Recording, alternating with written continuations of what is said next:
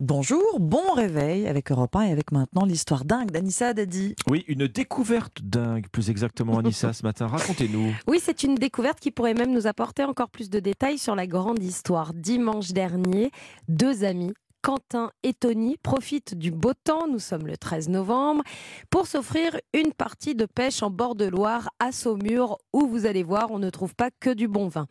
Avec le soleil radieux, tous les deux. Clairement. Ça se pose là. ah bah moi j'entends Saumur, vous savez à quoi je pense en premier. Hein. Avec, avec le soleil radieux, tous les deux aperçoivent un objet brillant au fond de l'eau. Euh, Quentin explique que ça reflète beaucoup, qu'en ce moment l'eau est très claire et que là où ils étaient postés, il y avait moins d'un mètre de fond.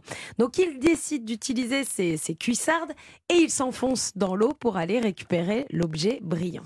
Donc ils ont toujours leur cuissarde sur eux. Tout- bah oui, ce sont des pêcheurs, C'est hein, des évidemment. pêcheurs. C'est pas une Évidemment. bouteille de vin. Non. On parle pas de la même, euh, même genre de cuissarde.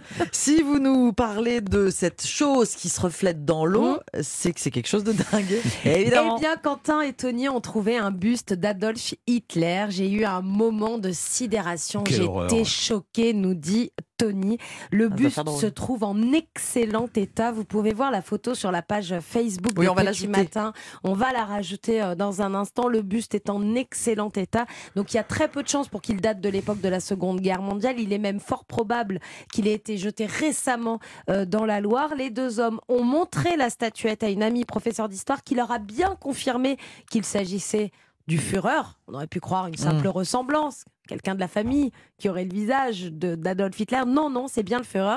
Et Virginie Dodin, qui est directrice du Centre régional et liberté, a été contactée et elle a conseillé de faire rapidement expertiser l'objet car s'il est d'époque, il pourrait être un objet très rare et nous en apporter un petit peu plus sur cette époque de la Seconde Guerre mondiale. Bon, c'est une trouvaille dont on se passerait bien. En oui, tout cas, on va pas la mettre sur la cheminée. C'est hein. pas voilà, c'est pas la première fois que ça arrive. En tout cas, des des, des, des objets rares comme ça qui sont découverts par hasard euh, au fond des cours d'eau, euh, Anissa. Alors, vous, aimez bien ça, Alexandre Vous en voulez des exemples de ces Bah oui, objets voilà. qu'on trouve en se baladant et qui finalement sont des objets extraordinaires. En 1999, un minier qui vivait sa dernière journée de travail avant une retraite bien méritée, pour son dernier jour de travail, il part avec un petit seau de pierre en souvenir.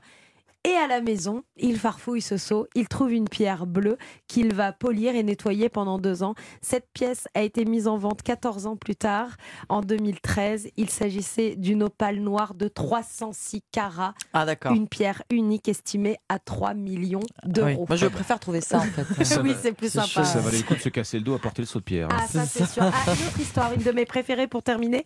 Un homme en Pennsylvanie, je ne sais pas si c'est votre cas, euh, qui se balade dans les marchés aux puces. Vous aimez bien de temps en temps les Brocantes, les marchés aux puces, on adore ça. Il achète une petite peinture, pas du tout pour la peinture, il la trouve très moche, mais pour le cadre. Hmm. Il adore le cadre. Donc il enlève la peinture, il garde le cadre. Derrière la peinture, il y avait un petit papier. Il le déplie. Ce papier était l'original de la déclaration d'indépendance des États-Unis qui Ah date oui. du 4 L'original. juillet. L'original. 4 juillet 1776. Aujourd'hui, ce petit bout de papier caché dans un cadre, dans une brocante, vaut plus de 8 millions de dollars. Bon, je crois que je vais repartir en balade là, dès cet On après-midi. va faire deux, trois brocantes Merci beaucoup euh, Anissa Dadi et on garde vos conseils précieusement Bien hein, sûr. pour euh, nos, euh, nos prochaines balades euh, dans les vides greniers. Euh, on vous retrouve bien sûr à 5h30 pour À la tout à météo.